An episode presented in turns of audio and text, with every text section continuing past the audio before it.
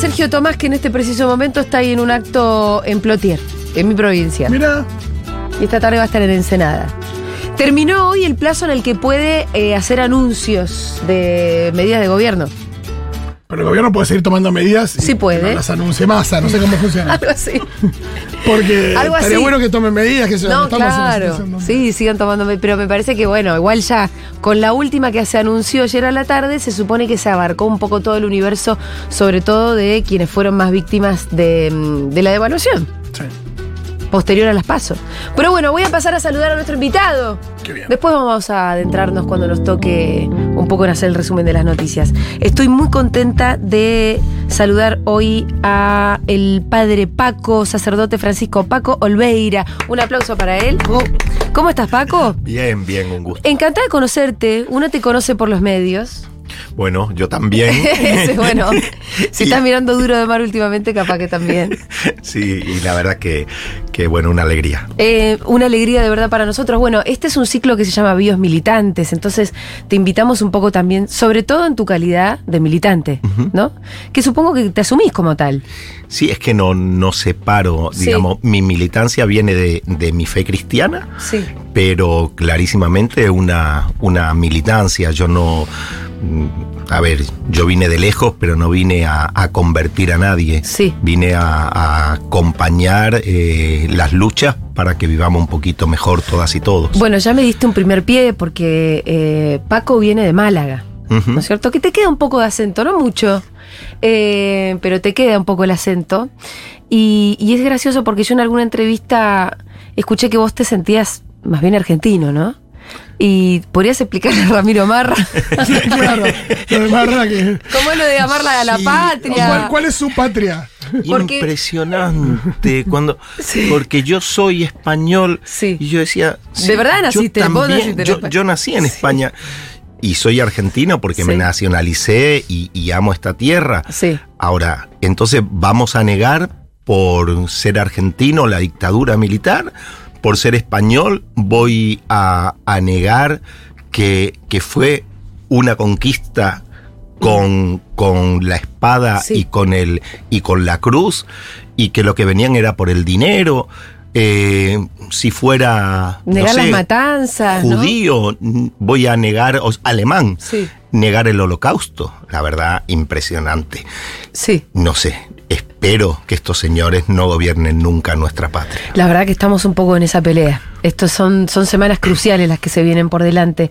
Em, pero bueno, un poco. Después vamos a entrar un poquito más. Porque, porque Paco es un cura muy politizado. Realmente. Pero politizado además en términos de no solamente como con una ideología muy clara, que entiendo que además se enmarca dentro de la teología de la liberación. del- eh, Además también pragmático, cuando vos te toca decir, che, bueno, terminemos un poco con la protesta social porque se nos está volviendo en contra, también, ¿no? Eh, digo, también pensás en términos bien estrictamente políticos.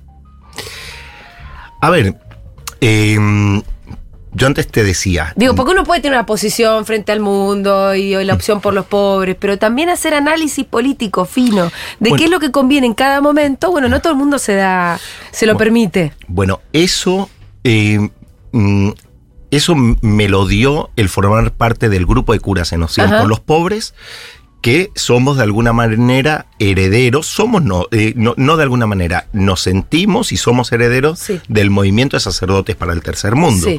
Los que y las que nos escuchan, y seguramente por lo menos Carlos Mujica escucharon, Sí, claro. asesinado por la AAA. Bueno, el movimiento de sacerdotes para el tercer mundo, su característica era, a ver, no somos un sindicato de curas, nosotros queremos buscar la transformación de la realidad y eso pasa por medio de la política. En su momento, la mayoría de ellos adhirieron al peronismo, que decían es nuestro socialismo nacional. Claro. Bueno, nosotros, los curas de Noción por los Pobres, ellos me enseñaron a mí. eh, yo podría, yo hace 36 años que estoy acá, Sí. no sé si entiendo nuestra realidad, porque a veces hace compleja, no sé si Nadie entiendo la el, entiende. el peronismo, Mm. pero yo podría estar en un termo si no llego a tener estos compañeros que tenemos claro, que Jesús no fue neutral, Sí. no lo asesinaron por repartir estampitas, como yo digo, se puso de un lado de la historia y eso tiene que ver con la transformación real y concreta de nuestra gente y, y- y especialmente de los más pobres. ¿Cómo fue que a vos se te ocurrió eh, entrar al seminario y a qué edad? ¿Fue allá, en España? Fue en España. Mira, ¿Y todo el seminario lo hiciste allá? eh, el último año lo hice acá. Ah, mirá. El Ahí último. pediste que vos pedís, ¿no? Me. Sí, sí, yo pedí, yo hinché. Sí. Yo sí. hinché porque yo no quería solo trabajar eh, con, con los sectores más vulnerados, sino que quería vivir con ellos. Sí. Y en España eh, existe la pobreza, no es que no exista, pero no existen las villas, los asentamientos, por lo menos no en, en- en- en las dimensiones que tenemos acá. Sí, sí. Entonces yo hinché mucho, yo quería ir a Centroamérica, todavía estaban las, la- la- las, las luchas centroamericanas, pero me dijeron, mira, si querés, hinchaste tanto eh, a la Argentina. Bueno, vine de cabeza ¿Y feliz. qué sabía de Argentina? Mira, sabía, vos me Porque no era preguntaste... exactamente, vos querías más arriba y te mandaron justo bien abajo. Bien abajo. Ese lugar que tiene. ¿Qué sabías? Muy poco, Mm. porque vos me preguntaste, Sí. yo entré muy jovencito. Al seminario. Terminé el secundario Sí. y entré. ¿A los 18 años? 18. Mm, Me faltaba un mes. Sí. A ver, ¿Y hoy... esa vocación de dónde salió? Bueno, Porque de- hay un llamado, ¿no es cierto? Y se supone que Sí. sí, por teléfono. No te mandan Celulares no había. Pero hubo tres cosas que yo digo que a mí Sí. me. Uno, mis viejos, Sí. católicos practicantes, Ajá. pero eh, la casa siempre abierta. Sí. Mi viejo, el único que pudo estudiar de ocho hermanos, hijos desastre, guerra civil, eh, y nunca se olvidó de que, eh, bueno, gracias a sus hermanos él pudo estudiar y tener, eh, bueno, una vida mejor, de clase media. Porque de todos sus hermanos, ¿por qué fue el único que estudió? Porque era el más chiquito. Y los otros hicieron el esfuerzo por él. Exactamente. Ah, esas historias son muy... Sí, sí. Sí. Y, y él nunca se olvidó, se podría haber olvidado. ¿eh? Mi- mis hermanos que sigan a- Sí. haciendo trajes y, y tal. Bueno, después, a veces nos reímos un poco los scouts, pero yo tuve un dirigente scout, yo iba... Vos fuiste a- Boy Scout. Fui Boy Scout eh, y tuve un dirigente scout que nos abrió la cabeza, Ajá. eh, que nos hacía ser críticos, que él fue el que... Lo poquito yo sabía de Argentina, Sí. me lo dijo él. ¿Cómo se llamaba este...? Paco Sanchís. Ah, mira. Mira, este domingo pasado él vino a recorrer con Ah, su vive. mujer y su hija, Sí. vive. Y nosotros tenemos una misa militante los domingos a las 12 del mediodía en el asentamiento y estuvo con nosotros. Sí. Pasó del primer mundo al tercer mundo de una porque Sí. había estado recorriendo las cataratas. esto, Había estado haciendo turismo. Claro. Claro. Y Son las dos caras de nuestra patria. y fue tan lindo, porque Sí. encima en la semana me había llegado un cassette, ya ni sabemos alguno que es un cassette, Sí. de Quilapayún, Ajá. Que era la cantata de Santa María de Iquique, que canta el asesinato de 3.600 obreros que en 1900 y pico habían pedido por sus derechos. Sí, ahí Es- en, Nato- en, en Atacama. Exactamente. Sí, sí, sí. Hay una película hermosa de la de Patricio Guzmán, Ah. Nostalgia de la Luz, eh, da cuenta también de, de esa historia, además de, de porque ese mismo lugar lo usaron después como centro de detención en la dictadura de Pinochet. Bueno, Paco nos hablaba de esas cosas. Y Paco nos hacía escuchar ese tipo de música. Y él me dice, vas a ir a un país eh, donde hubo una, una guerra en, para recuperar las Malvinas, que son argentinas, Sí. pero la hizo un dictador borracho para seguir en el Ajá. poder. Buena síntesis. Muy bueno. Paco es español. Paco es español, ahora volvió. Sí, eh, sí, sí. Estuvo acá unos Pero él era profe del seminario o de los No, de los scouts. scouts. No, él era de los scouts. Porque vos hacías seminario y scouts al mismo tiempo. No, no, no. Para entrar, yo digo que me ayudó. Mis viejos, Bien, digamos, sí. me, me, me- Paco, ¿no? Los scouts. Sí. Y eh, un cura que nos llevó a ver otra realidad. La, la realidad de lo que allá se llaman barrios de chabolas, que serían nuestras villas y sí, asentamientos. Sí. Yo creo que ese combo en la adolescencia, que tenés muchos ideales, que creo que no los perdí, No lo perdiste. y supongo que un poquito de, no sé, mano divina, por ahí algo habrá, Sí. eh, es lo que me hizo mm, decidir entrar al seminario Sí. Y lo que me hizo decidir venir a. América. Claro. Porque es una vocación que tiene que ver con la justicia social, porque hay algo ahí de... de Eso es una mierda, no me hables de cualquier cosa. Porque, porque acá, hoy por hoy en Argentina, si uno dice, bueno, te- tenés. eh, nada, si vos lo que quieres es, es desarrollar algún tipo de, de recorrido que tenga que ver con, con la justicia social, bueno, hay un montón de, de organizaciones políticas para militar. Pero eh, en Argentina y en otros lugares, por ahí en algún eras, por ahí la opción era la iglesia. Eh, yo creo que uno entra en la militancia o en la búsqueda, en la lucha de la justicia, eh, desde distintos lugares, desde distintos lugares. En mi Sí. caso, desde la fe que tengo en un Jesús que dice, eh, felices los que trabajan por la justicia, porque esos serán llamados hijos de Dios. O, y, y que por tanto no, no dice que la justicia social sea, sea una mierda, ¿no? Eh, eh, de ahí nace. Podría haber venido de otro lado. Sí. Pero bueno, así fue. Y, y este, me interesó qué más te dijo de Argentina, este Paco, te dijo que había habido una guerra, así que vos ya, Malvinero, antes de venir, Antes de venir. ¿y te habló de peronismo? No, yo no sabía quién era ni Perón, ni quién era Evita. Sí sabía eh, esto. Esto ya me lo dijo un tío mío. Sí. Me dijo, portate muy bien en la Argentina, Ajá. que Perón nos sacó mucha hambre. Sí. Ahora, ¿qué significaba Perón nos sacó mucha hambre? ¿Y quién era Perón? ¿Por qué te Y- tenías que portar bien? Era todo eso. ¿O vos cómo lo tendría- entendiste? Me tendría que haber dicho, y si te portás mal, pasala bien, por lo menos. Eh, eh, todo eso fueron cosas que fui aprendiendo acá. Sí. Yo doy gracias de haber llegado a, a ese grupo, al grupo de cura de Nación por los Mm. Pobres, eh, que, que bueno, la inmensa mayoría son peronistas. Sí. ¿eh? Clarísimo que el que no es peronista no es ni de Bullrich ni Mm. de ni de Milley, eh, tampoco un absoluto, ¿no? Con, con nuestras con, Sí. con nuestras críticas, con nuestras visiones, pero eh, todo lo demás lo fui aprendiendo acá. Claro. Eh, ¿Quiénes son esos compañeros? Pues Está Eduardo eh, de la Cerda. Eduardo de la Serna, Marcelo Ciaramela, Ignacio Blanco, eh, Carlitos, hay muchos en el interior, eh, en Bariloche, en Ajá. Santiago del Estero, que laburan mucho todo el tema ambiental, que recién dijeron que hoy, hoy, hoy el día tiene algo que ver con esto. Eh, tenemos dos compañeros curas en, en Jujuy que Sí. han estado en todos los cortes de ruta, eh, indígenas los dos. eh, uno fue intendente y concejal. Ajá. Mira. Ahora nosotros recién tuvimos el encuentro, hacemos un encuentro anual y fue tan lindo escucharlos con esa sabiduría de adentro, porque serán curas, pero son sobre todo indígenas. Ajá.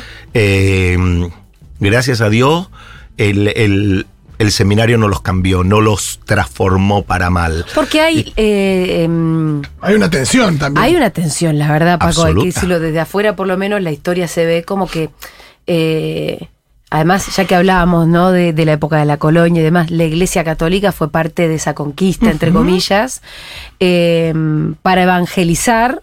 Bueno, la verdad que todo, todo ese proceso fue de lo más cruel, con la identidad misma de los pueblos originarios. Claro. Entonces, ¿cómo convive en una persona ser originario y al mismo tiempo ser sacerdote católico? Bueno, yo creo, ah, primero habría que un poco preguntárselo Sí, a ellos, sí. ¿no? Pero eh, los tiempos van pasando, uno eh, eh, nace ya en, en- en la fe católica, en, seguramente de sus papás, eh, pero a la vez mm, no pierde eh, su, su ser originario. Sí. Y, a ver, una cosa en la fe, en Jesús, que yo digo, tiene un fermento revolucionario que siempre va a aparecer. Otra cosa es la institución eclesial. Nosotros estamos dentro de la institución eclesial, pero no somos la voz de la iglesia. No, evidentemente no. N- Ni queremos serlo. Sí. Dicen que una vez Macri dijo que nosotros éramos un grupo marginal. No, Sí. preguntó Macri a un obispo y parece que el obispo le dijo, no, estos son un grupo, Un grupo marginal. marginal. Bueno, uno de los mejores libros sobre Jesús se llama Jesús, un judío marginal. Ajá. Así que andamos, anda, andamos Contentos por como marginales. Exactamente. Ajá, Orgullosos marginales. Ahora, pero espera, porque me hace pensar en esto. Eh, vos tenés hoy una cierta cercanía, simpatía por el Papa Francisco, que no es lo mismo que Bergoglio. Totalmente. Me interesa un montón todo esto. Porque con Fito siempre decimos, ¿no? Como eh, eh, eh, Francisco está a la izquierda de lo que es la institución, ¿no? De la Iglesia Católica. Eh, no así Bergoglio. Qué loca esa transformación de verdad. Donde a veces uno dice, bueno, ¿cómo las circunstancias cambian a las personas? ¿Por qué este mismo individuo fue mejor como papa que como, incluso con un cambio ideológico bastante profundo, que cuando le tocaba acá ser, ¿qué, ¿cómo se llamaba? ¿Obispo? Eh, sí, era el- la El cardenal. máxima autoridad de la Sí. iglesia argentina, era cardenal. Cardenal. Eh, entonces, a vos Bergoglio capaz no te caía tan bien como te, sí te cae bien Francisco. De hecho, eh, a ver, en esto sí puedo hablar, porque Sí. uno habla a nivel personal. A título personal. claro. Pero en esto puedo hablar Sí. como, como grupo de cura. Nosotros nunca fuimos, nunca fuimos papistas de ningún papa. Eh, y no somos papistas porque creemos que, eh, digamos, que realmente la, iglesia tiene que transformarse profundamente en, en sus estructuras internas. Ajá. Eh, ahora, reconocemos que Francisco, yo no sé si fue el mejor papa, pero, pero, pero anda por ahí. Ahora, Bergoglio, uno lo veía acá como opositor, el opositor a Néstor y a Cristina. Sí. Quizá la Plaza de Mayo era muy chica para gente mm, con tanta con tanta polenta, por decir algo. Y quizá hubo algo, algo de eso, a ver quién viene a verme, si voy yo, si venís vos. Ah, que hubo ahí como una disputa de poder y eso lo puso. Yo entiendo así. Lo que sí es cierto es que Bergoglio, Sí. bueno, y Pero ahora, ver, y- ideológicamente, ¿cómo era Bergoglio? bueno, ideológicamente algunas cosas tuvo, como Sí. por ejemplo decir que lo del matrimonio igualitario Sí. era una cuestión del, del, del demonio, del diablo. Y No Cierto. sé si. Creo que se lo dijo unas monjitas Mm. de clausura y que después se, se, se viralizó. Eh, no sé si él lo hubiera dicho en público. Mm. Ahora, sí quiero reconocer de, de Bergoglio que siempre fue un tipo sencillo, Sí. que no es que iba en el subte por, eh, por hacerse notar, sino porque Sí. sí. sí, que siempre estuvo cercano a la realidad de los más pobres, que siempre buscó que en los lugares más pobres haya presencia, presencia de la iglesia. En fin, eh, había cosas. Pero Había cosas. políticamente, Sí. políticamente uno lo veía, yo no me alegré cuando lo eligieron. No, yo tampoco. Y- De hecho, y- yo me acuerdo, yo estaba en Duro de Mar en esa época y dije, ahora la oposición argentina tiene un nuevo jefe.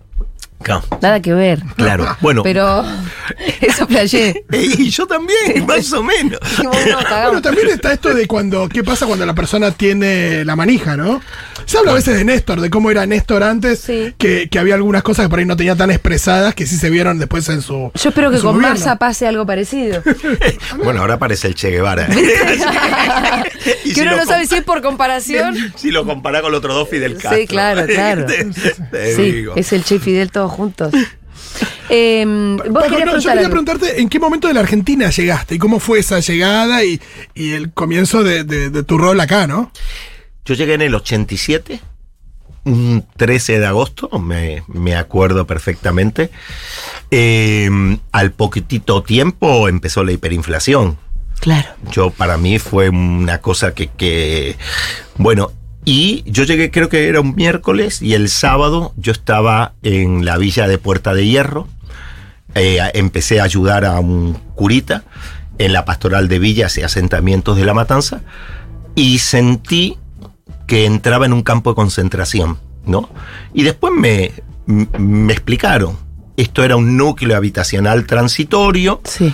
que los milicos echaron a la gente de la capital cuando el Mundial, le hicieron estos núcleos habitacionales transitorios para que vivieran un año y aprendieran conductas humanas, y después le iban a dar la vivienda definitiva.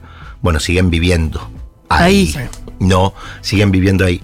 Me acuerdo la imagen de criaturitas de 8 o 9 años eh, inhalando poxirrán, ¿no? Entonces, cuando te hablan de esto de la meritocracia, cuando te hablan del esfuerzo personal, anda a nacer Ah, sí, claro. en Puerta de Hierro, ¿no? Anda a, na- a na- a nacer ahí. Y ahí claramente vas a dejar de hablar de meritocracia, vas a pedir estado que, un Estado que esté presente. que- Oportunidades, ¿no? oportunidades para, para, para vivir mínima, mínimamente, Sí. ¿no? Y además que necesitas la oportunidad para en todo caso poner a prueba ese mérito o el esfuerzo. Pero si no tenés nada, no hay ni dónde ponerlo. Claro, si salís, si salís eh, 10 kilómetros más para atrás, Claro. no vas a ganar nunca en la carrera de los 10 kilómetros. Eh, bueno, si todos partiéramos la misma. Yo, a ver, por supuesto, creo eh, en, en el esfuerzo, en, en- en- en, bueno, en meterle pata a la vida, pero, pero claramente no creo en la meritocracia. En la fraternocracia sí, en la sororidad también. Sí. Eh, pero bueno, ese fue, ese es un recuerdo que yo tengo grabado de, de cuando llegué. Y bueno, eh, me fui haciendo. No, imagino también que durante los noventas, eh, nada, la ausencia del Estado se empezó a notar también ahí. Muchísimo, muchísimo. Eh, y, y que explota en el, en el, en el 2001, como, como, como sabemos. Eh, por eso cuando ahora vuelven a hablar de, mm, de todo, todo sea libre mercado, nosotros sabemos lo que pasó. Lo que pasó porque no había estado.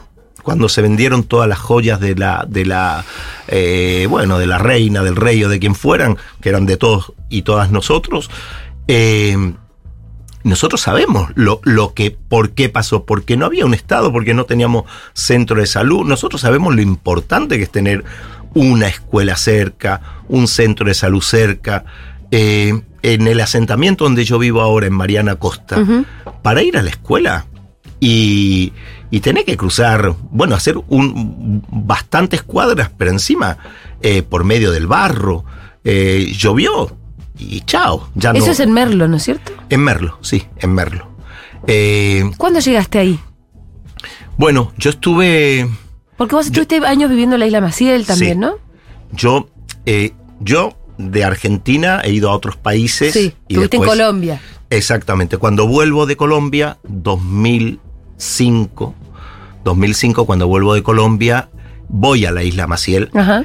Eh, los curas dependemos de un obispo que tiene un territorio. Que te Yo dice a dónde que te coloca, ¿no? De alguna manera. Claro, yo soy de del territorio de Merlo Moreno, Ajá. la diócesis de Merlo Moreno. Pero cuando yo volví de Colombia, yo soy enfermero profesional y tenía un puesto para trabajar en la Villa del Bajo Flores, en un centro, en el centro de salud Sí. de la Villa del Bajo Flores. Me quedaba muy lejos Merlo Moreno. Entonces, yo en ese caso le pedí a Bergoglio. Sí. Le dije, che, ¿dónde hay algo cerca de la Villa del Bajo Flores? Así yo puedo seguir siendo enfermero. Exactamente, trabajar como enfermero y, y él me dijo, la isla Maciel no tiene Sí. eh, cura. Y le digo, pero ¿vos creés que el obispo me va a recibir? El obispo de ahí era bastante conservador, ya no es el mismo. Y, y me dijo, yo voy a hablar con él. Habló con él y, y bueno, y por eso me recibió. Estuve 13 años, 13, es un montón. un montón. Una vida. Sí, sí. Y al final, bueno, tuvimos bastantes roces con el obispo. Ajá. Por, bueno. Pero el obispo vivía ahí en la isla, ¿no? No, no. Él, él- la isla Maciel está en Avellaneda. Claro. Él era el obispo de Avellaneda Claro. Bueno, entonces tuvimos bastantes roces, era la época macrista. Mm. la- eh, nosotros, como cura de Nación por los Pobres, nos pusimos. A mí no me conocía nadie. Sí. Y yo era feliz de la vida. Sí. Macri hizo. Te hizo la fama. Exacto. Macri te hizo famoso. ¿Cómo fue eso? ¿Cómo te hiciste un influencer, Paco? No, yo no soy ni influencer, ni famoso, ni, ni ninguna. Lo que más quisiera, Sí. estar en mi barrio, tranquilito. Pero bueno. A eh, veces la militancia te pone en un lugar de sí, referencia. y bueno. las circunstancias Sí. dieron. Y nosotros eh, militamos contra Macri desde el primer momento, cuando había todo un, un cierre de los medios de comunicación, escribíamos cada 15 días como un análisis de la realidad. Y a mí se me ocurrió escribir eh, al año, subió todo menos la alegría, porque eh, la segunda de Macri, que ya ni me acuerdo cómo se llama, Michetti. Michetti había dicho que los que sabía que algunos pobres estaban preocupados, pero que ya, ya íbamos a ver cómo que no, que iba a ser tomar. Entonces yo, eso fue una carta abierta a, Gab- Sí. a Gabriela Michetti, diciéndole, flaca, subió todo, perdón, no, lo de flaca está mal, subió todo menos la alegría. Y bueno, nada, por ahí empezó, eh, empezó la cosa. Ella es muy católica también, ¿no? Vos te la cruzaste en una misa. Sí, en la que no tenía que estar. Mm. en la que no tenía que estar, los curas no hacían por los pobres, eh, levantamos un cartel que decía, Michetti, el gobierno nacional insulta la memoria de nuestros mártires. Era la misa en la cual, gracias a Francisco, porque él lo movilizó, se beatificó a Enrique Angelelli y compañeros mártires. En un mes la dictadura asesina dos curas a los cuales torturaron salvajemente. Eran curas, los violaron. ah, Sí. Bien, bien como, como, como es la dictadura. Eh, después a un campesino, que era el que llevaba las cooperativas, y después al obispo. Nuestra propia iglesia vendió el discurso oficial que fue el discurso oficial que fue que había muerto en un accidente Sí. Angelelli. Qué casualidad que pues no fue el único. Un accidente de autos, decían, ¿no? Sí. Es que fue un accidente de auto, pero provocado. Claro. Lo que pasa es que, mira qué casualidad, que tres o cuatro obispos argentinos que eran progresistas, que estaban al lado de la gente, murieron los cuatro Claro. en accidente. Manejaban muy mal, decían otros Sí, sí, sí, obispos. sí, sí. Eh, bueno, en esa misa, eh, que el secretario de culto estuviera, era una cuestión institucional. Ahora, que ella estuviera era una cuestión por eso, porque es muy católica. Sí. Y nosotros pensábamos que insultaban porque estaban haciendo las mismas políticas económicas Mm. que llevaron a asesinar a Angelelli y sus compañeros. Entonces, eh, bueno, nada, se lo dijimos. Y bueno, y yo se lo pude decir un poquito más cerca. Eso también fue motivo Sí. De que después el obispo me prohibiera celebrar en Avellaneda Lanús. Yo ya no estaba, ya no vivía ahí, pero que me prohibiera celebrar misa? públicamente, claro.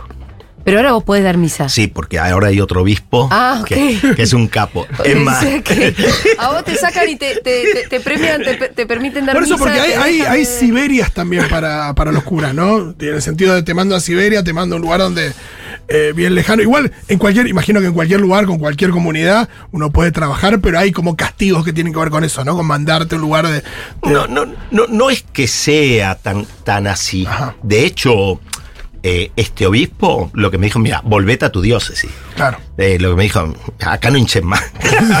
anda, anda a otro lado.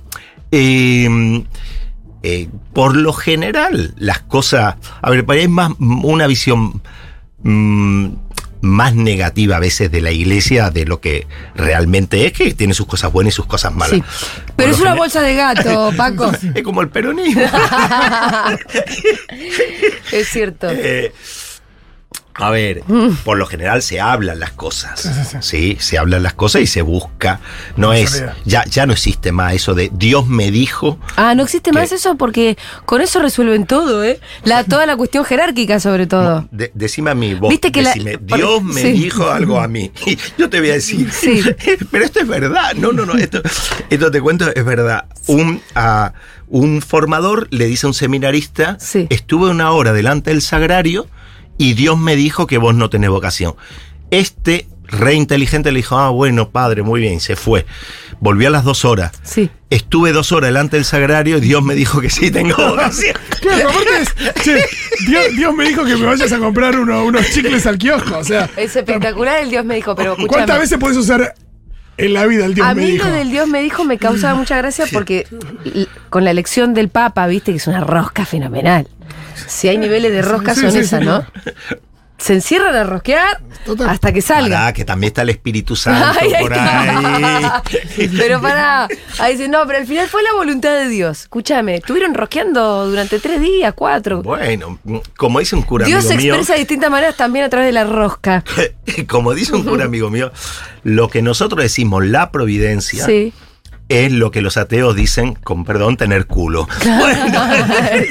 O los comunistas dicen, eh, las circunstancias no lo permitieron, ya, ya esa parte me, me perdí, me perdí un, Totalmente. un poco. Eh, lo de la providencia y todo eso.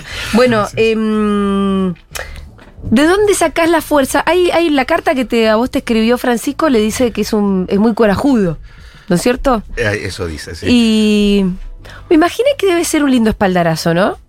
Como ahí cuando te asustás un poco, decís, no, no, pero a mí me dijeron corajudo. Eh, la verdad que eso Sí.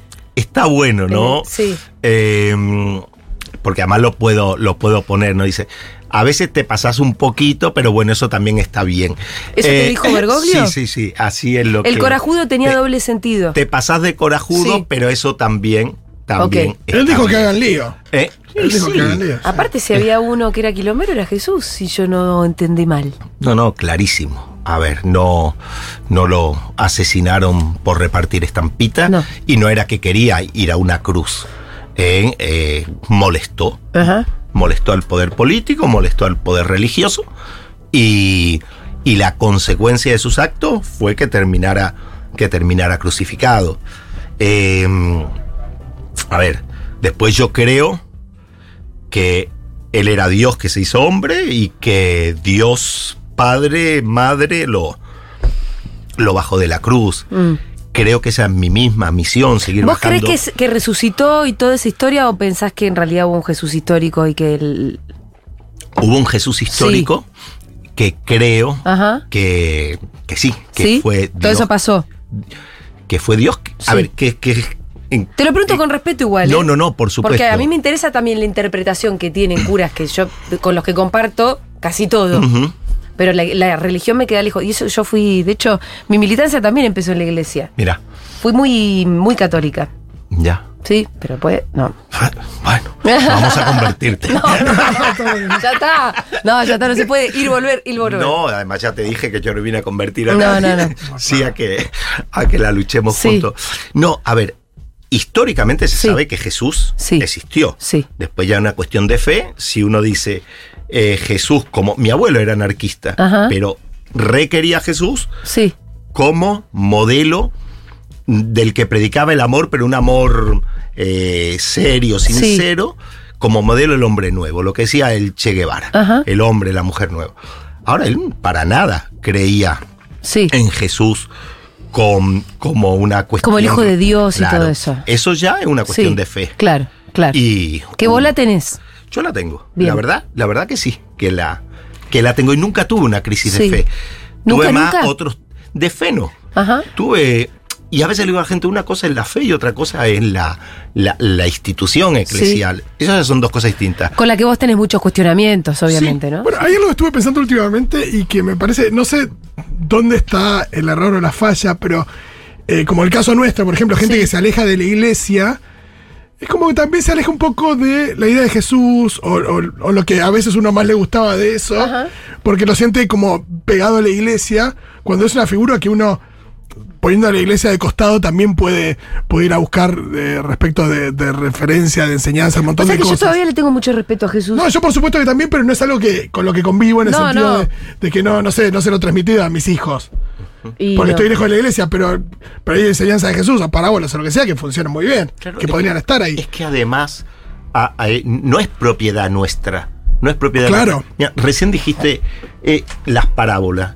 El domingo era una parábola donde el, el dueño de un campo va a la mañana a buscar trabajadores a una esquina que se ponían ahí, se lleva a algunos y dice, les voy a pagar un denario. Al mediodía pasa a buscar a otros y le dice, les pagaré lo que sea justo. Y cuando quedaba una hora, les pregunté por qué no fueron a laburar. Y no respondieron porque éramos planeros. Mm. Respondieron porque nadie nos contrató. Sí. Bueno, vengan también a trabajar a mi viña. No les dice lo que le va a pagar. Ajá. Eh, yo me los imagino, con la cabeza agacha diciendo, bueno, por lo menos a ver si puedo comprar un poquito de pan para Sí, mis hijos. Sí. Cuando empieza a pagar, empieza a pagar por estos últimos.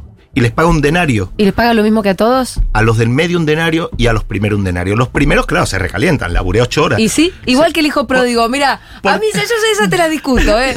No, porque Dios lo que quiere es que todos comamos. Eso está no, bien. No tiene criterios capitalistas. Claro. Entonces digo, hay cosas muy lindas de Jesús Sí. que, que no son propiedad de nadie, que, que son propiedad del mundo entero. El Che Guevara, no sé, no es, eh, de Argentina o de Cuba, es del mundo. Pagarles a todos lo mismo, no importa cuánto hayan trabajado, la verdad que es, es muy revolucionario. Bueno, pero, porque no era que no laburaron porque no querían, eh, pero ellos también, Porque no lo Claro, sabían. después, claro. Sí. también tenían que darle comer a sus hijos. Entonces, eh, termina Jesús diciendo, los últimos serán los primeros, los primeros serán los últimos. Nos vamos Esa a terminar convirtiendo al jesucismo. El Jesucismo yo lo banco a muerte. Al Hola. ¿Les pueden preguntar eh, dónde podemos ir a una misa de los curas por opción de los ah, pobres? sí, ¿dónde das misa? Bueno, eh, a ver, los curas no por los pobres, estamos en distintos, En lugares, distintos lugares. tenemos nuestras páginas, ahí pueden... Pero recomendate Eh, una que se ponga buena. Bueno, a las 12 del mediodía, en el barrio Eva Perón Ajá. de Libertad Merlo, la capillita Beato Enrique Angelelli, Sí. compañeros mártires. No es tan fácil llegar porque, bueno, está un poquito, un poquito lejos, pero se puede llegar perfectamente. Eh, ¿Cómo se busca en el mapa? eh, Pongo capilla. Sí, Capilla Beato Enrique Angelelli Ajá. Y compañeros mártires, Libertad Merlo o Barrio Eva Perón, Libertad Merlo va a salir. Nosotros hacemos la misa todos los domingos a las 12 del mediodía Sí. con los que vienen y por Zoom. Ah, mira. Y por Zoom Y también. hay gente que se conecta también. Sí, en mis redes que yo ni las veo porque Sí. me las administra una compañera, Susana, es la que también maneja después el tema, el tema de la misa. Así que ahí perfectamente quien quiera. En tus redes, eh, tu Instagram es Francisco Paco Olv. Creo que sí. Sí, ¿No? sí, sí, sí. Ol- No, Carlos. de Olveira. Sí, es Francisco. Más mensajes. Ni Paco Olv. Exacto, más mensajes. Ni siquiera estoy bautizada, pero el padre Guille y el padre Eduardo de la 31, su militancia, su amor por la gente, me acercaron a la iglesia y dejé atrás mi prejuicio ancestral que vivan los curas de la opción por los pobres. Dice acá, Paula. Qué bueno. Bien, qué lindo. Em, ¿Qué más? Pregunta, ¿le pueden preguntar por el avance de la iglesia evangélica? Uy, Bueno, es todo un tema. Qué tema, ¿eh? Es todo un tema. A ver, sin duda eh, que, eh, que hay mucha gente que está con toda su buena voluntad, pero sin duda para mí también está detrás Estados Unidos y la embajada, como, como decimos, porque divide y vencerás. El tema no son las iglesias evangélicas históricas, sino el problema son las iglesias neopentecostales, que son muy de derecha, que son muy antigénero, que son, bueno, absolutamente nada que ver con el feminismo, la familia... Muy conservadoras en y- general. Y con la cual es muy difícil dialogar, porque si no formas parte de esa iglesia, eh, eh, vos sos del mundo y con los, con los del mundo no nos juntamos. A ver, Bolsonaro ganó por esas iglesias evangélicas. Eh, yo mm, creo que tanto ataque de Milei a Francisco Sí. eh, en No es casual, claro. no es casual. Ajá. Buscando eh, alianzas de alguna está manera. buscando alianza con los neopentecostales más, más de derecha, que son la mayoría, y eh, con la parte derechosa de la Iglesia Católica. Hay muchos que no quieren a Francisco, clarísima, clarísima, claro. clarísimamente. Ahora, la coordinadora de uno de los comedores es evangélica y trabajamos perfectamente. El problema es cuando te, te comen la cabeza como el otro día con una vecina en el grupo del barrio, que no es para mandar cosas de Dios y y te manda uno de un evangelio, un, un- claro, pastor eh, hablando de las iglesias mundanas y las iglesias mundanas son todas las que no son él. Claro. Digo, flaca, así no podemos hacer nada. Sí. De última, déjalo para vos y acá trabajemos para a ver si conseguimos que alguna vez eh, eh, tengamos agua en el barrio, Claro. tengamos luz y, y listo. No, y es más importante luchar por eso que por... Bueno, y también imagino que en esas iglesias ni siquiera hay mucha disputa interna, ¿no? Cuando hablas de los neopentecostales. Y no hay, eh, no hay. Como que no hay espacio para la disidencia. Exactamente, esa es la palabra. No hay Mm. espacio para la, disi- la disidencia. Como evidentemente, y tu existencia lo comprueba si hay en... En, en la Iglesia Católica hay espacio para la disidencia, pues no, no son, no quiero Es decir. muy jerárquica, pero también existen ustedes, lo cual. No, y, y además no somos una secta. En la secta, vos Sí. tenés que pensar todo el mundo igual. Bueno, una religión no. Eh, a ver, yo puedo ser crítica a muchísimas cosas. No voy a ser cristiano si no creo eh, que Dios se hizo hombre en Jesús. Pero eso no me hace más bueno o más malo. Digo, hay quien no cree en eso y, y está perfecto. Ahora, si las mujeres se tienen, tienen que ser cura o no, si el Vaticano tiene que dejar de ser un Estado, si los curas nos casemos o no nos casemos, si qué sé yo, todo eso es discutible, Sí. no es palabra de Dios. No, hay que discutirlo, eh, ¿no? Todas esas cosas que vos mencionaste son eh, bien interesantes. Tenemos que ir cerrando porque ya nos quedamos sin tiempo. Me escribe mi mamá que quiere que vayamos a la misa en la capilla eh, Angelelli. Bueno, le. Así le- que voy a le- tener que llevar a mi mamá, que me Qué llevó a misa ella en, eh, desde los seis años hasta los 14 que empecé por mi cuenta. Entonces Vamos vos, a tener que ir.